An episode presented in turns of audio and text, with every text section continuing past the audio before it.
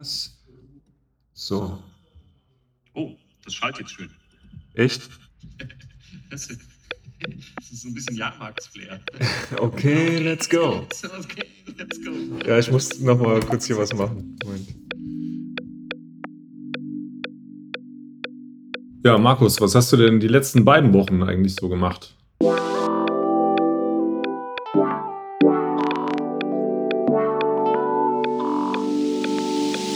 Guten Morgen, Thomas. Guten Morgen, Julian. Heute Morgen digital zu, äh, zusammengeschaltet. Wir sind heute leider nicht in Präsenz beieinander, was aber der Sache keinen Abbruch tut. Ähm, ich habe in den letzten zwei Wochen sehr, sehr viel erlebt. Ähm, war auch ein, eine Gefühlsachterbahn, kann ich sagen. Also es äh, stand natürlich zu aller, allererst mal das Ergebnis der Landtagswahlen in Bayern und Hessen äh, auf der Agenda. Wir haben uns natürlich äh, intensiv auch mit der Thematik auseinandergesetzt, sind ja doch auch zwei Wahlen, die ähm, für Demokratinnen und Demokraten in dieser Republik jetzt nicht unbedingt so ähm, äh, angenehm ähm, zu sehen waren. Und äh, insofern war das natürlich ein Thema. Ansonsten habe ich ähm, unglaublich viel er erlebt ähm, in Mainz, äh, in, den, in den Fraktionssitzungen, in den Ausschüssen, die wir hatten, aber auch vor allen Dingen, äh, da komme ich dann gleich drauf zu sprechen, auch mit der Themenwoche Bauen, die wir letzte Woche hatten, also vom 9. bis zum 13. Oktober, wo wir uns intensiv mit der Baupolitik ähm, in Rheinland-Pfalz auseinandergesetzt haben.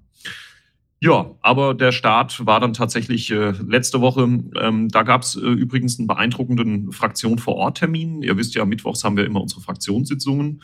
Und äh, es war eben am 4. Oktober so, dass wir nicht äh, wie üblich im Fraktionssitzungssaal getagt haben, sondern wir haben Fraktion vor Ort gemacht. Und Fraktion vor Ort ist ein Format, bei dem wir verschiedene Institutionen besuchen. Und diesmal war das ähm, die Bundeswehr. Ähm, sicherlich auch vor dem Eindruck des Ukraine-Krieges und der Herausforderungen, die auch verteidigungspolitisch im Land Rheinland-Pfalz ein Thema sind. Wir haben ja jetzt auch einen verteidigungspolitischen Sprecher in der Landtagsfraktion.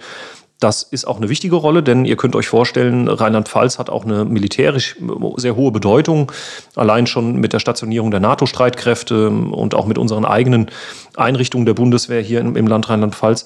In, so, in, Koblenz äh, vor allen Dingen, das war ja auch dann nach dem nach der Zeitenwende-Rede ja. war Koblenz dann ja auch öfter in den Medien, deswegen. Absolut, ja, genau, richtig. Dann haben wir natürlich mit Baumholder ähm, und, und dem, dem Truppenübungsplatz und all den Dingen, die dort passieren, auch mit Blick auf den Ukraine-Krieg eine ganz entscheidende, bedeutende Rolle.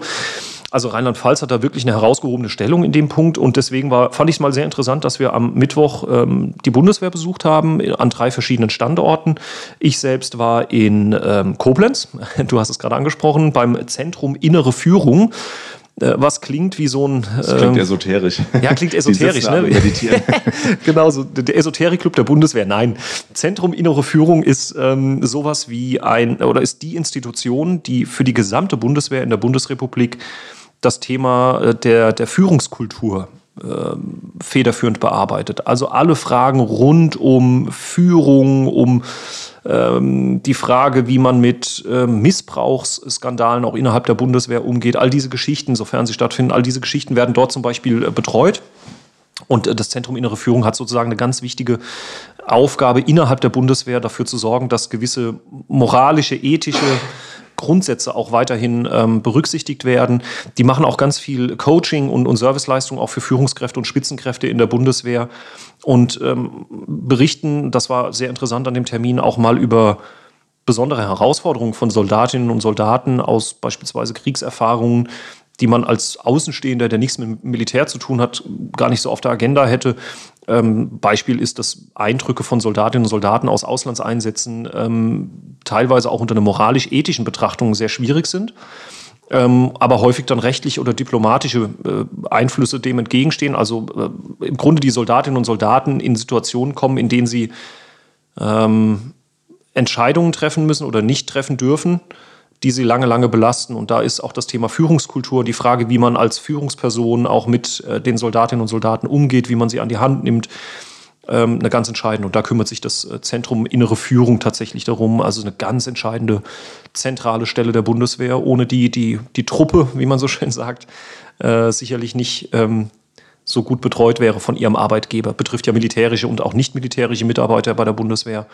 Ähm, also die zivilen, äh, so heißt es dort, betrifft es dann auch. Und das war ein interessanter Termin. Oberst ähm, Berger hat uns da begrüßt in Koblenz und hat uns wirklich ähm, sehr eindrücklich mit seinen Kameradinnen und Kameraden erklärt, was so die Aufgaben sind des Zentrums äh, innere Führung und wie sich das so schon in all der Zeit seit Existenz der Bundeswehr weiterentwickelt hat auch und, und wie sich es auch stetig weiterentwickelt. Ja, Bundeswehr, genau. wir hatten ich hatte noch ein Gespräch mit äh, auch wieder Kommunalfinanzen mit äh, einer Parteigenossin, äh, mit der Patricia. Sie ist ähm, bei den Jusos aktiv. Sie wollte auch noch mal Dinge von mir wissen. Und dann, ihr Lieben, ein ganz toller Termin. Äh, wie gut, dass ich in den Kalender gucke. Am Freitagmorgen um halb neun war ich im kurfürstlichen Schloss in Mainz. Das ist ja an und für sich schon schön. Ich wollte gerade sagen, du brauchst gar nicht weiterreden. Äh, ist egal, was da war. Ja, du warst einfach im kurfürstlichen Schloss. Ich war im kurfürstlichen Schloss. Das muss ja eigentlich schon genug sein. Aber jetzt kommt noch der Knaller. Es war ein super interessanter ähm, Veranstaltungstag, denn die Bauwirtschaft hat eingeladen. Äh, ihr wisst ja, als Finanzpolitiker hängt man auch am Ressort des Finanzministeriums und dort ist bei uns in Rheinland-Pfalz auch die Baupolitik angesiedelt. Das wird zwar federführend äh, von Thomas Wansch, äh, meinem Landtagskollegen, betreut. Er ist unser Baupolitiker. Aber ich war dann am Freitag ähm, für die Fraktion dort bei den Holzbautagen Rheinland-Pfalz. Es ging also um Holzbau. Ähm, das ist an und für sich schon sehr interessant, gar keine Frage. Aber was ähm, noch viel, viel interessanter war, war ein Vortrag von Professor Dr. Dr. Schellenhuber. Ähm, er ist äh, Chef des äh, Potsdam Instituts für Klimafolgenforschung. Ich hoffe, ich habe das richtig zitiert. Ähm, und er hat einen knapp anderthalb bis zweistündigen Vortrag über die Folgen des Klimawandels äh, gehalten.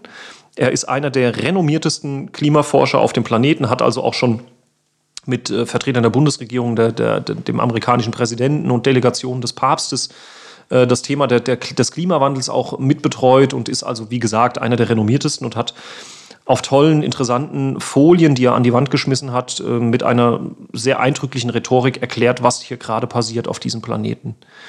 Und wenn man sich das anhört und in einem Saal sitzt und merkt, dass du eine Stecknadel fallen hören könntest, weil alle ganz gespannt diesem Herrn zuhören und diese Folien sehr bedrückende ähm, Aussagen auch treffen, dann merkt man, dass es, glaube ich, auch wichtig wäre, solchen Leuten noch viel mehr Gehör in der Öffentlichkeit zu geben. Also äh, Professor Schellenhuber hat das nicht nur grafisch und auch nicht nur inhaltlich toll dargestellt, sondern auch rhetorisch. Er ist ein, ein wunderbarer Redner, dem man sehr gut auch zuhören kann. Und was hat er gesagt?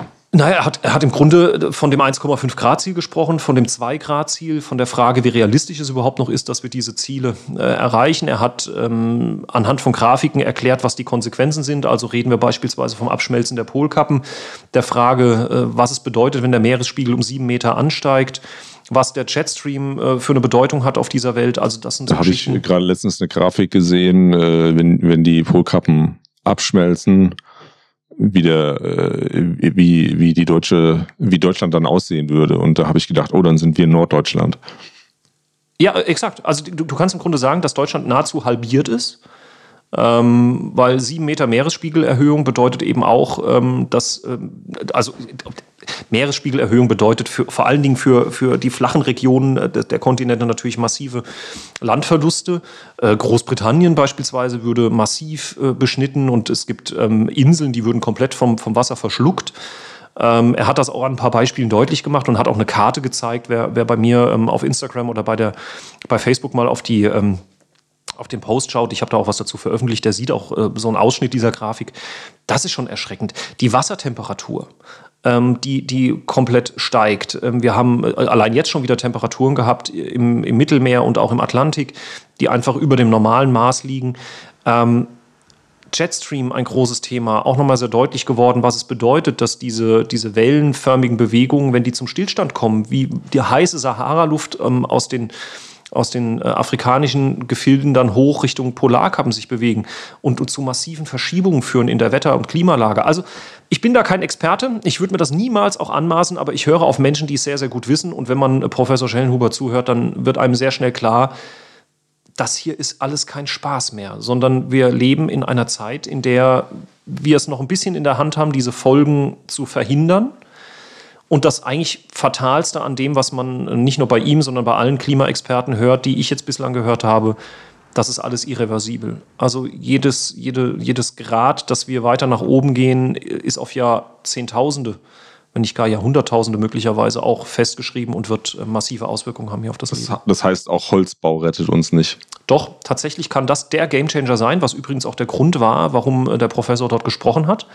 Denn er sagt, das Entscheidende ist, dass bei Inanspruchnahme von Holz und Holzbau wir nachwachsende Ressourcen nutzen. Und das Nachwachsen von Ressourcen im Bereich der Wälder bedeutet Bindung von äh, Kohlenstoffen ähm, aus der Atmosphäre. Und er sagt, das kann ein, also die, die Vermeidung von CO2-Emissionen ist das eine. Das ist ganz, ganz entscheidend, um einfach diese, diese Ziele einzuhalten. Also mit allen Konsequenzen, Energiewende, Verkehrswende, wir kennen das alles. Aber was er sagt, und das ist auch irgendwie einleuchtend, ist natürlich, wir müssen versuchen, auch äh, äh entflüchtigten Kohlenstoff, der in der Atmosphäre sich bewegt, auch wieder zu binden. Und da ist die Photosynthese als das, was die Natur äh, sozusagen von sich aus schon vorsieht, ein ganz entscheidendes Kriterium. Unter Umständen auch viel effizienter als viele andere Ideen, die von der Wissenschaft da teilweise an den Tag gelegt werden mit irgendwelchen äh, Konstruktionen und technischen Dingen. Er sagt, wir sollten versuchen, die Photosynthese als, als Instrument zu nutzen und auch vor allen Dingen dann Beton zu vermeiden. Äh, es gibt eine wunderbare Grafik, auf der man sieht, wie hoch der Anteil der CO2-Emissionen an verschiedenen Dingen ist. Und da ist zum Beispiel die, die, die, das Produzieren und Verwenden von Beton, hätte ich nie gedacht, so viel höher als beispielsweise die Produktion von Kunststoffen. Also Beton ist ein Riesenthema äh, auf dieser Erde und ähm, deswegen sagt er, wir können auf der einen Seite CO2-Emissionen vermeiden, indem wir nicht Beton als Baustoff verwenden und gleichzeitig gebundenen Kohlenstoff ähm, nutzen äh, und, und Holz verwenden. Wir diskutieren auch hier im Wahlkreis schon darüber, wie wir, wie wir Flächen verwenden wollen. Für die Landwirtschaft, für Windkraft, für PV. Jetzt müssen wir auch noch mehr Wälder pflanzen. Mhm. Funktioniert alles irgendwie nicht, oder? Wir haben eine Flächenkonkurrenz. Das ist der Punkt. Also wir müssen sicherlich alles miteinander vereinbaren. Wir brauchen Wohnraum, wir brauchen landwirtschaftliche Flächen, um Nahrungsmittel zu produzieren. Wir brauchen die Flächen aber auch für die Energiewende, weil wir müssen ja auch aus Sonne und aus Wind Strom produzieren. Wir brauchen auch Waldflächen. Ja, keiner sagt, dass das einfach ist. Ähm, Wenn es das wäre, hätten wir die Lösung schon längst. Aber ich glaube, die Erkenntnisse aus den einzelnen Bereichen, aus den einzelnen Notwendigkeiten, die sind entscheidend, um ähm, sich dann als politisch Verantwortliche vor Ort mit den Branchen, mit der Landwirtschaft, mit den Energieunternehmen, mit der Holzbauwirtschaft oder mit der Bauwirtschaft im Allgemeinen zusammenzusetzen und zu überlegen, wie kriegen wir das vor Ort abgebildet ich fand einfach super interessant, dass das Thema Bauen und das Bauen mit Holz so eine essentielle Bedeutung haben kann äh, bei der Bekämpfung der Klimawandelfolgen.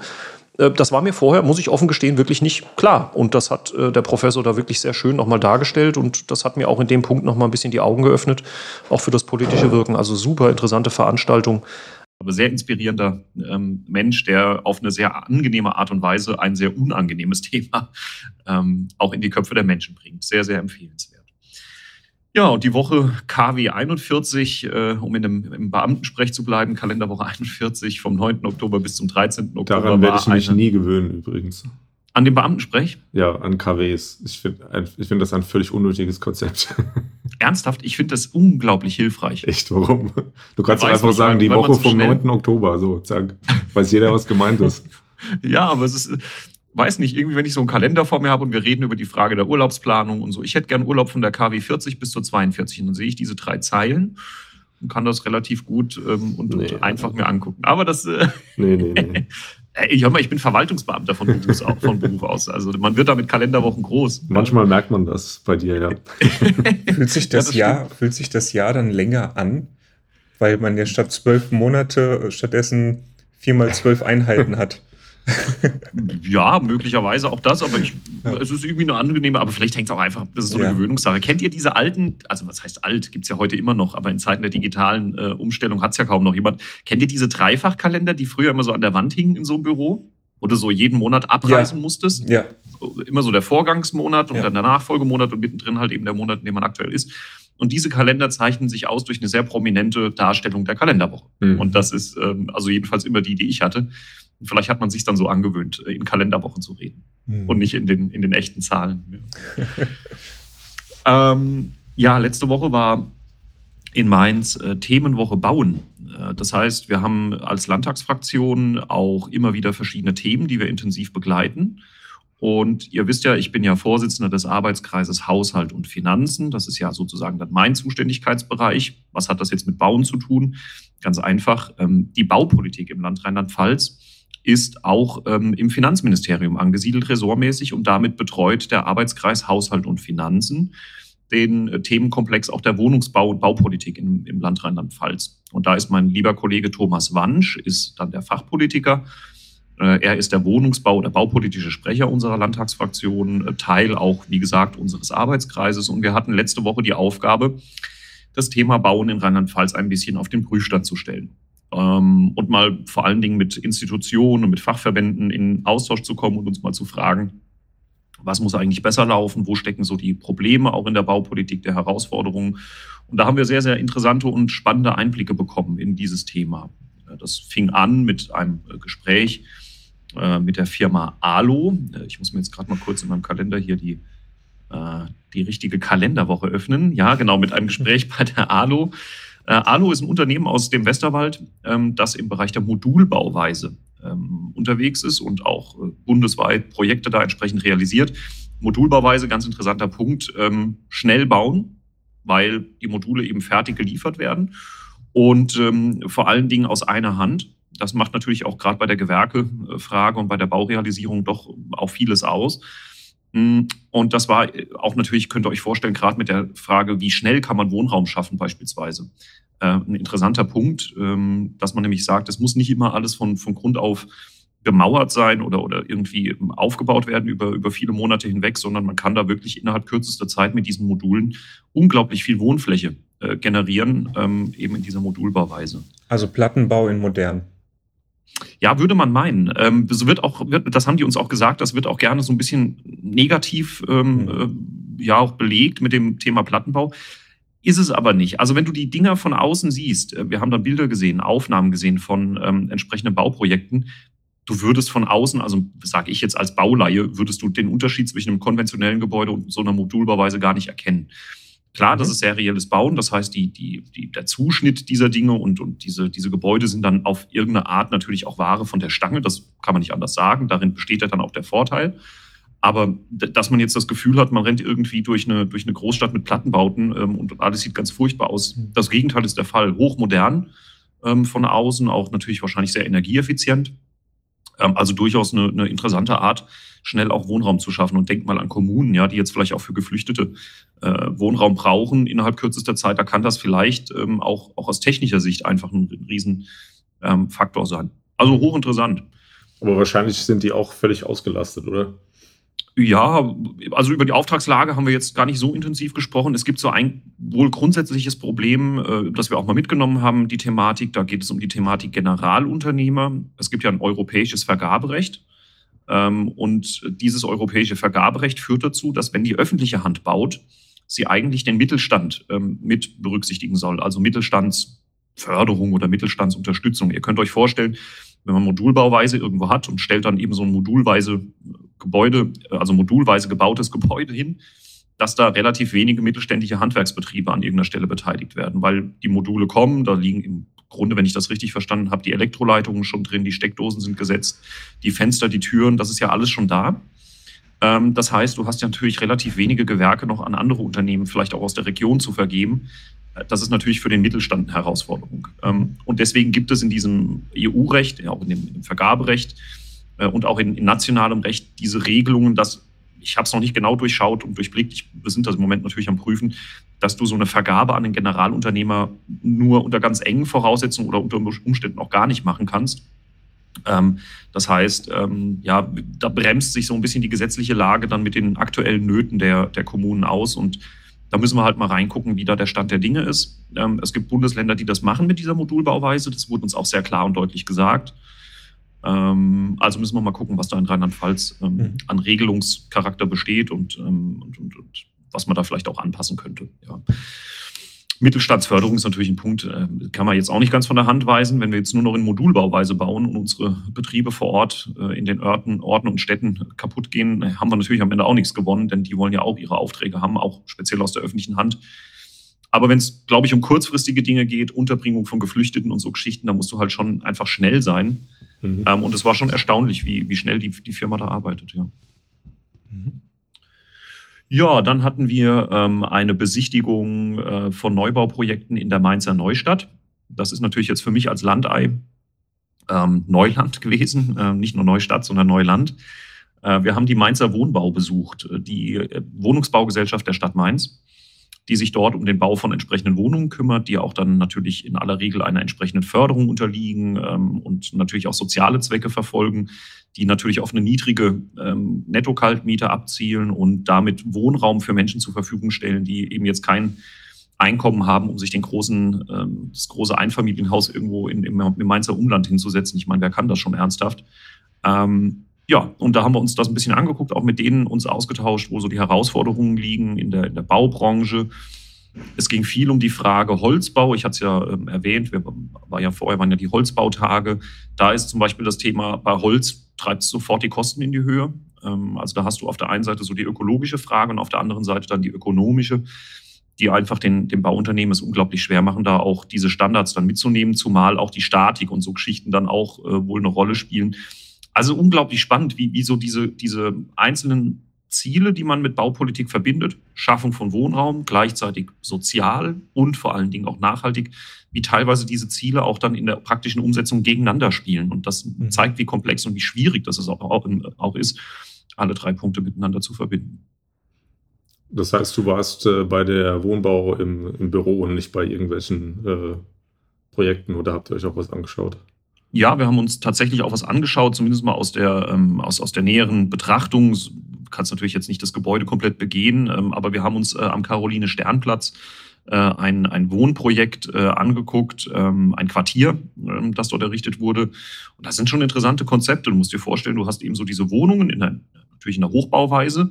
Und in der Mitte dieses Quaders ist äh, eine große Fläche, die als Treffpunkt, als sozialer Treffpunkt für die Menschen, die in diesen Wohnungen leben, genutzt wird. Da gibt es Sozialräume, ähm, wo man sich treffen kann. Das heißt, obwohl du in der Stadt lebst, jetzt sage ich als Landei, äh, unser Sozialraum ist im Grunde, ja, weiß ich nicht, irgendwie so der Nachbar. So, so hast du dort ähm, innerhalb dieser Stadt, wo du ja tausend andere Gelegenheiten hättest, auch Menschen kennenzulernen, trotzdem in deinem, in deinem Wohnquartier unmittelbare Möglichkeiten, mal zu sagen, komm, wir, wir trinken mal eine Tasse Kaffee oder abends mal äh, ein Gläschen Wein ähm, und, und man trifft sich zusammen, die Kinder können miteinander spielen. Ähm, du siehst, dass Wohnen dann eben nicht nur als Wohnen verstanden wird, sondern wirklich als soziale Zusammenkunft. Also eben genau der Unterschied, Julian, zu dem, was vielleicht der Plattenbau so ein bisschen ähm, intoniert, ist es wirklich hier mit diesen Wohnquartieren so, dass du nicht nur Wohnungen schaffst, sondern am Ende wirklich Lebensmittelpunkte. Kleine Dörfer in einer großen Stadt, vielleicht kann man so irgendwie ein bisschen ähm, ein bisschen verbildlichen. Und das hat mich schon schwer beeindruckt. Wenngleich ich ganz offen bin und sagen muss, äh, mich wird nach wie vor keiner aus dem ländlichen Raum wegkriegen. Ähm, es ist eine andere Art zu leben. Ähm, wer das möchte, findet da aber tolle Angebote in der Stadt Mainz. Ja, was ja. solche Wohnprojekte angeht, in, in den Großstädten scheint das zu funktionieren. Beim Land, auch bei uns, ist es schwierig. Also die, die, die, Anbiet die wenigen Anbieter, die es gibt, die werden nicht gerade überrannt. Ja, wir haben ähm, natürlich auch das Thema im ländlichen Raum Flächenkonkurrenz, also die Frage, wie viel können wir noch an Flächen versiegeln? Ähm, in die Höhe bauen hat auch eben Grenzen. Also äh, jetzt spricht auch hier wieder so ein kleiner ähm, Feuerwehrmann aus mir raus. Du kannst Häuser im ländlichen Raum nicht unendlich groß hochbauen, weil du natürlich dann zum Beispiel im Brandschutz, nur um ein Beispiel zu nennen, ganz andere Voraussetzungen auch stemmen musst mal abgesehen von der Frage der, der Wasserversorgung und ähnlichen Geschichten, ja, die ja dann auch sichergestellt sein müssen, Abwasserbeseitigung und Strom und, und weiß der Geier, also die Infrastruktur muss ja dann auch mitwachsen. Deswegen ist die große Problematik im ländlichen Raum, wenn du dort Wohnraum schaffst, dann ist es ja in aller Regel so, dass Neubaugebiete irgendwo ausgewiesen werden und ein paar Leerstände vielleicht im Ort wieder saniert oder, oder ähm, äh, umgebaut werden. Ähm, das bringt dich zwangsläufig vor den Punkt Flächenkonkurrenz, weil du hast eine Fläche dann entweder für den Landwirt, der sagt, ich muss Nahrungsmittel produzieren, oder du hast eine Fläche für Energiegewinnung, weil du sagst, da kommt ein Windrad drauf oder eine PV-Anlage. Oder du hast die Fläche halt eben, um Neubaugebiete zu erschließen mit einer entsprechenden Flächenversiegelung und sicherlich dem Anspruch zu sagen, wir müssen auch im ländlichen Raum Wohnraum schaffen. Das hast du halt eben draußen im, im Plattenland. Und ich glaube, dass es deshalb auch so schwer ist für Unternehmen, da wirklich solide ähm, auch sich durchzusetzen in, in der Baubranche, weil jedes Neubaugebiet draußen im ländlichen Raum auch einfach, naja, die Realisierung auch einfach sehr, sehr schwierig ist. Also ich weiß von Kommunen, die, die dann Neubaugebiet bauen wollten, Da war dann irgendwie der, ich glaube, Feldhamster oder die Mopsfledermaus oder irgendwelche Einflussfaktoren aus dem Artenschutz, aus der Natur, die du sicherlich in der Stadt vielleicht nicht in, zumindest mal nicht in selben Ausmaße wie draußen in der Natur findest. Da ist es, glaube ich, schon einfacher, so Großprojekte, die ja auch eine Menge Geld kosten und auch für die Wohnunternehmen dann, Wohnbauunternehmen auch ein großes finanzielles Engagement bedeuten. Ähm, und die Investoren ähm, ist es sicherlich ein bisschen realistischer, in einer großen Stadt sowas zu realisieren und am Ende auch einen Ertrag rauszuzielen, als jetzt vielleicht draußen im platten äh, ländlichen Raum. Mhm. Wer da ein Gamechanger sein kann, sind Wohnungsbaugesellschaften der Kommunen. Also dass man eben überlegt, zum Beispiel auf Kreisebene mit einer Kreiswohnungsbaugesellschaft sich um solche Dinge zu kümmern. Ja. Was übrigens, äh, das will ich noch sagen, an der Stelle auch sehr klar kommuniziert wurde, wenn wir das Ziel mit, unseren, äh, mit unserem Wohnbau oder mit, der, mit dem Wohnungsbau erreichen wollen, dass wir auch hier in Berlin im Koalitionsvertrag sehr prominent stehen haben, die Zahl 400.000 kennen ganz viele, ähm, dann wird es am Ende nur so gehen, dass der Staat auch selbst baut.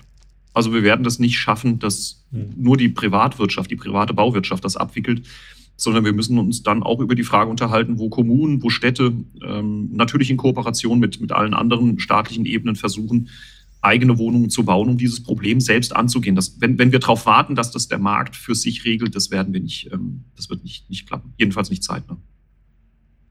Ich glaube niemals, wenn man den Markt allein regeln lässt. Wahrscheinlich. Ja, äh, die Koalitionspartner von uns kennt ihr ja.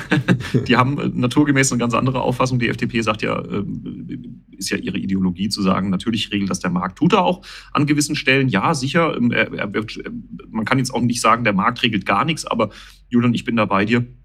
Wenn wir ein Ziel haben, 400.000 Wohnungen zu schaffen, dann, dann brauchst einfach den Staat, die Gesellschaft, ähm, und da brauchst du dann entsprechende Anstrengungen, die nicht davon abhängig sind, ob irgendein Investor Gewinnerzielungsabsicht hat, sondern die daran hängen, dass ähm, man Wohnungen schafft, um Wohnungen zu schaffen. Mhm. Also das ist eben der Unterschied. Ne? Der Staat macht es dann, um eine, eine soziale Entscheidung umzusetzen, also zu sagen, wir wollen, dass wir Wohnraum haben in Deutschland.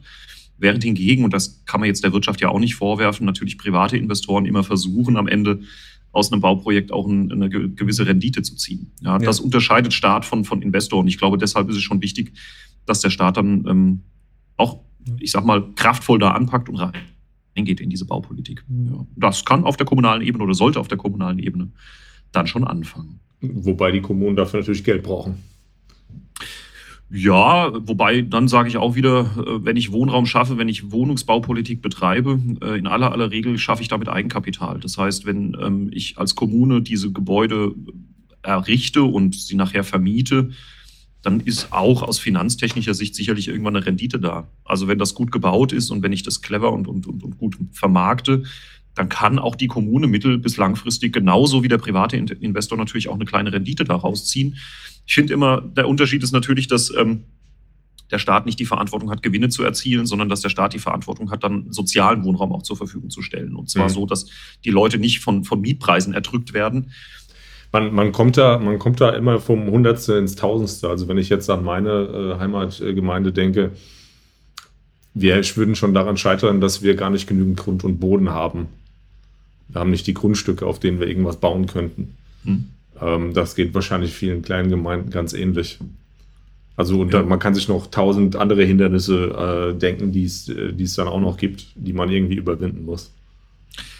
Ja, vor allen Dingen, dass die Infrastruktur mitwächst. Also wenn ich irgendwo Wohnraum schaffe, muss mir klar sein, dass auch meine Kita mitwachsen muss und mhm. dass vielleicht auch der ein oder andere Arzt wieder mehr benötigt wird vor Ort in der Region und es auch beim Thema Lebensmitteleinzelhandel und all diesen Geschichten ähm, der Bankfiliale und weiß der Geier was, natürlich auch darauf ankommt, das vor Ort abzubilden. Also mhm. du kannst ja Orte nicht immer größer werden lassen und nicht gleichzeitig dann auch dafür sorgen, dass die Infrastruktur, die Versorgung mitwächst. Ja. ja. Und das ja, ist auch ein Punkt, an dem man denken muss. Also es ist die technische Komponente, es ist die finanzielle Komponente und es ist aber auch am Ende die, die Flächenkonkurrenz und die Frage, wie man dann als Kommune auch den Menschen ein attraktives Leben vor Ort bilden kann. Da kann aber eine Kreiswohnungsbaugesellschaft helfen. Also eine Kreiswohnungsbaugesellschaft hat halt eben auch die Möglichkeit, das ein bisschen überregionaler zu sehen und vielleicht auch ähm, mit den Kommunen vor Ort zusammen Wege zu finden, Flächen zu finden ähm, und, und entsprechende ähm, Punkte anzugehen. Ich glaube, das, das ist schon äh, ein wichtiger Punkt. Jetzt klingelt das Telefon. Ja. ja.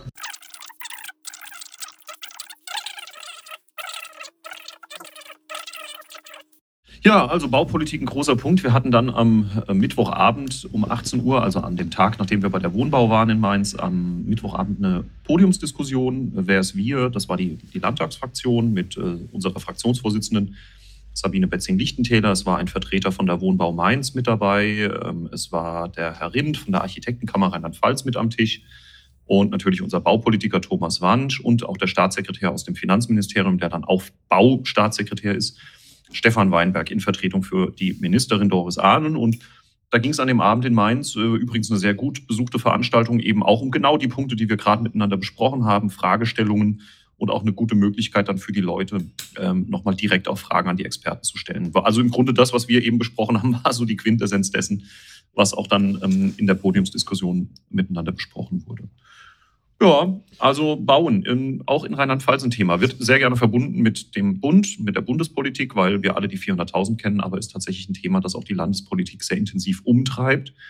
Auch gerade was die soziale Wohnraumförderung angeht, wo Rheinland-Pfalz in der Tat, und das wird übrigens auch von den Baubranchen oder von den Unternehmen auch immer wieder gesagt, auch im bundesweiten Vergleich eine, eine doch sehr große Vorbildrolle hat äh, mit der Frage, was wir in Rheinland-Pfalz tun, um sozialen ähm, Wohnraum zur Verfügung zu stellen und vor allen Dingen am Ende auch bezahlbaren. Das, das hängt ja hinten dran. Ja.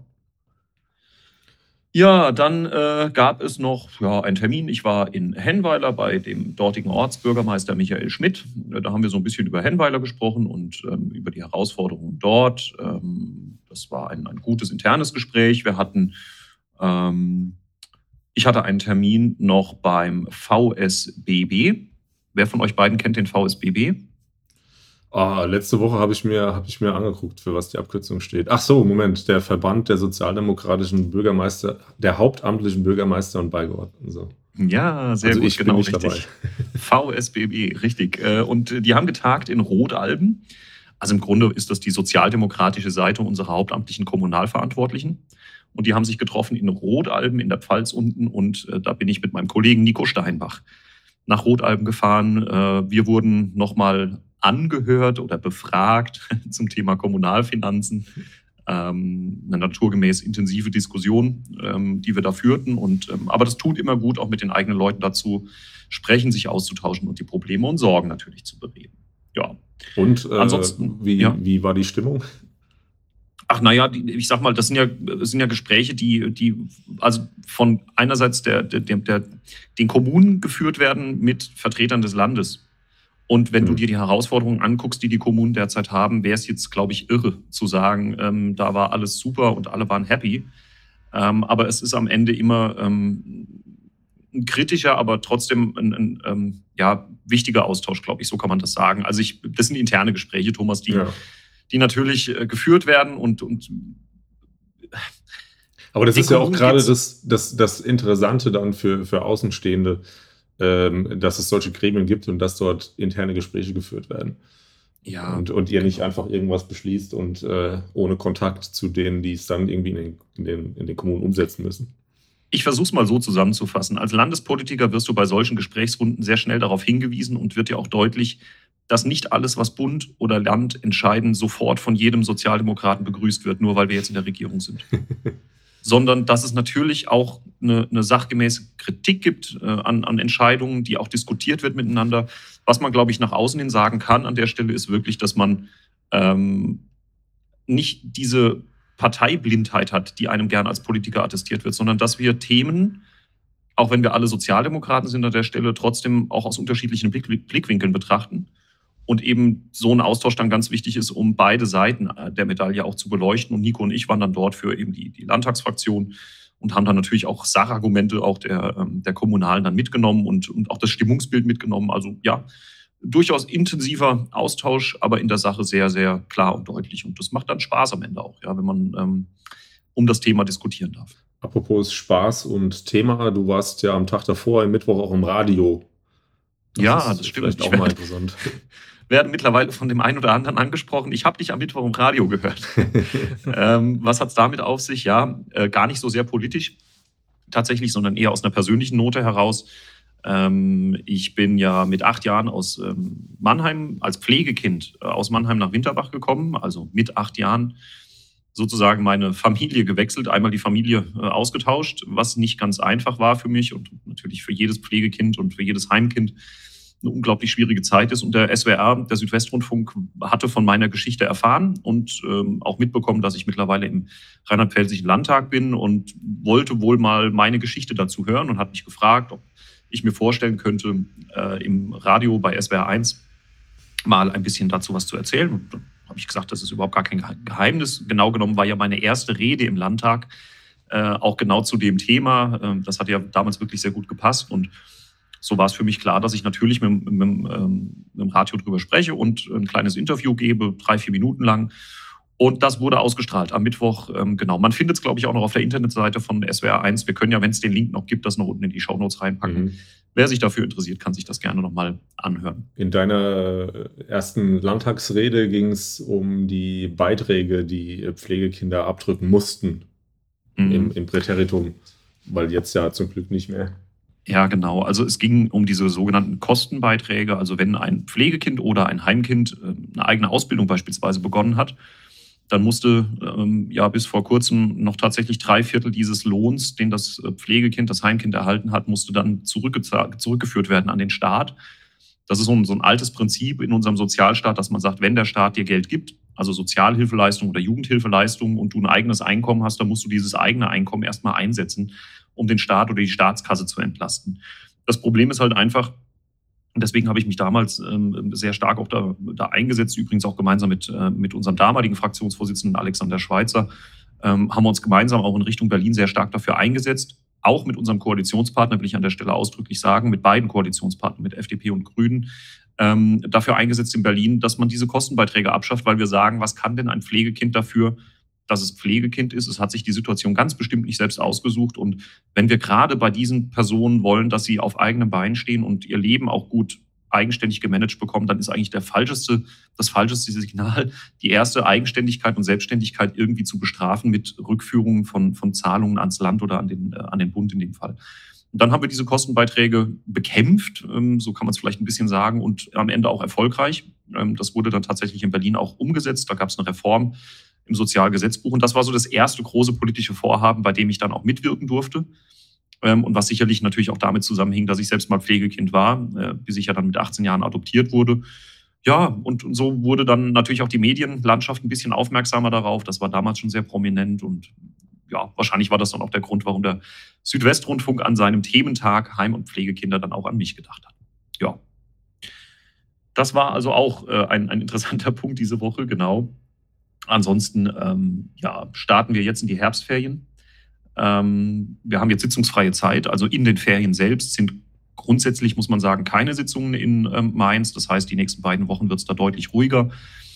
Aber die Arbeit äh, im Büro geht ja weiter. Und das ist jetzt der Punkt, an dem ich dann jetzt schon sagen kann, wir werden uns jetzt mal gleich in unsere E-Mails vertiefen und wie jede Woche äh, über die anstehenden Termine nachdenken und schauen. Ähm, heute Mittag habe ich noch ein interessantes Gespräch mit dem Landesbetrieb Mobilität. Der kommt hier in meine Heimatgemeinde Winterbach. Äh, wir werden da uns zum Thema Hochwasserschutz und Straßenbau austauschen, gemeinsam mit dem Ortsbürgermeister. Ähm, also es geht dann doch vor Ort im Wahlkreis noch weiter, auch wenn in Mainz sitzungsfreie Zeit ist, heißt es nicht, dass Abgeordnete dann äh, zu Hause sich die Beine hochlegen und es sich gut gehen lassen in allen Ferienwochen, sondern ähm, da muss gearbeitet werden tatsächlich. Und äh, das ist eine schöne Zeit, in der man sich um den Wahlkreis noch ein bisschen intensiver kümmern kann.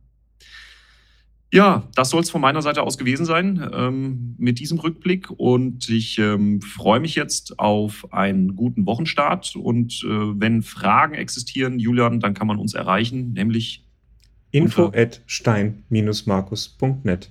Julian macht das immer so schön. Der klingt mittlerweile schon wie so eine, so eine Ansage äh, auf dem, am Telefon. Ne? Ich sage ja generell nicht so viel. Vielleicht kann, kann ich da eine KI schreiben, wenn ich mal montags ausfalle, dass ihr mich so dazu schaltet. Sehr schön. Genau. Julian AI 11. Ja, genau.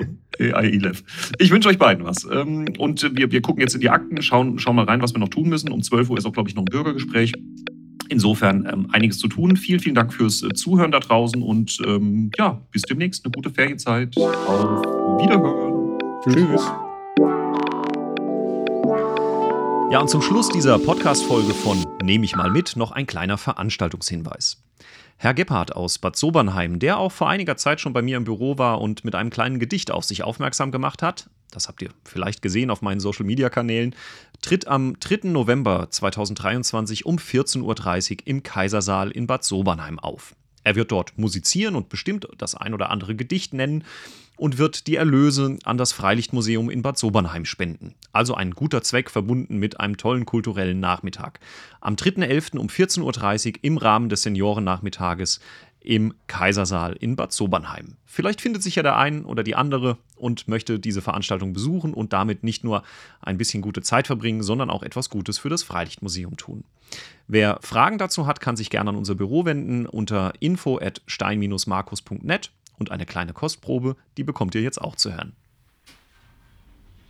Die Rente ist noch lange nicht das Ende. Man kann dem Seniorenleben neue Impulse geben. Zum Beispiel als ehrenamtlicher Helfer im Freilichtmuseum. Dort war ich lange Zeit als Helfer bereit und als ich das erste Mal in die Museumsküche kam, nahm ich am Herd den Rollkasten raus und da wurden Gedanken wach in mir, Gedanken an mein Elternhaus. Sah den alten Kohlenkasten und am Herd in unserer Küche stehen. Am Kamin der Stuhl mit bunten Quasten konnte Mutter beim Holzanzünden sehen. Im Kohlenkasten vom Museumsherd hab ich ein Stück Vergangenheit gefunden. Bilder sind zurückgekehrt an längst vergessene Stunden. Feuer flackern zur Winterzeit, Bratäpfel auf glühendem Herd. Dämmerstunden ist Geborgenheit reiten auf dem Schaukelpferd. Nasse Schuhe im Kohlenkasten, kalte Füße am Backofenrand. Warme Hände meine Eisfinger umfassten, auf dem Schoß, wo ich Mutterliebe fand. Ihre Arme hielten mich umschlungen Sie erzählte von früher allerhand. Wir haben oft und gerne gesungen. Manchmal zauberten wir Schatten an die Wand.